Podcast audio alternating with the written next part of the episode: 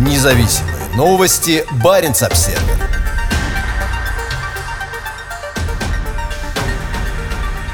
Ученые опасаются роста заболеваемости раком легких из-за радона, выделяющегося при таянии вечной мерзлоты.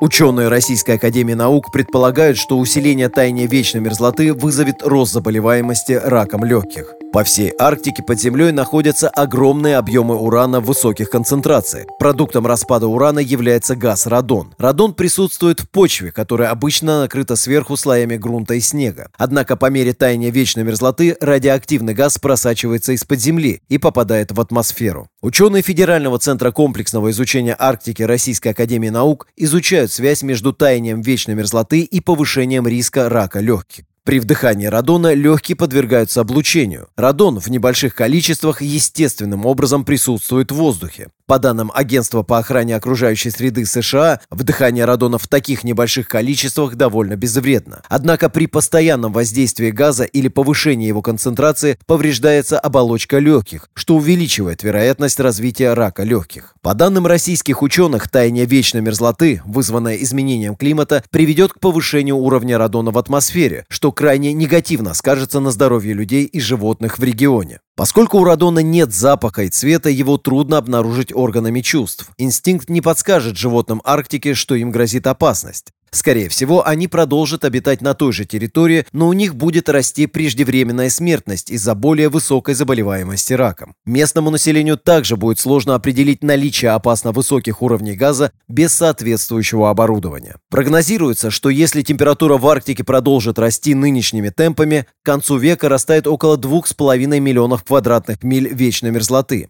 По оценкам ученых Ельского университета, это 40% всей вечной мерзлоты в мире. По оценкам Арктического института, в случае повышения глобальной температуры на 3 градуса в Арктике растает до 85% верхнего слоя вечной мерзлоты. Однако выбросы радона далеко не единственное последствие сокращения вечной мерзлоты. Она также является естественным хранилищем ртути. Только в арктическом регионе в почве накоплено около 700 миллионов литров ртути. При изменении климата почва в Арктике будет оттаивать застаивать, и ртуть будет проникать в воду, поглощаться организмами и в конечном итоге по пищевой цепочке окажется в организме людей. Ртуть оказывает негативное, а иногда и смертельное воздействие на здорье человека, особенно на нервную, пищеварительную и иммунную системы. Вечная мерзлота Арктики также является одним из крупнейших хранилищ углерода в мире, где содержится около полутора триллионов тонн углерода. При повышении температуры в регионе этот углерод может попасть в атмосферу и привести к дальнейшему повышению глобальной температуры из-за парникового эффекта. Таяние вечной мерзлоты также приведет к разрушению инфраструктуры Арктики и изменению изменению ландшафтов и экосистемы региона без возможности их восстановления. Рост содержания радона в атмосфере – это еще один пугающий побочный эффект изменения климата, который нужно добавить к несметному числу других. Свидетельств наступающей гибели становится все больше, и необходимо действовать, пока не стало слишком поздно.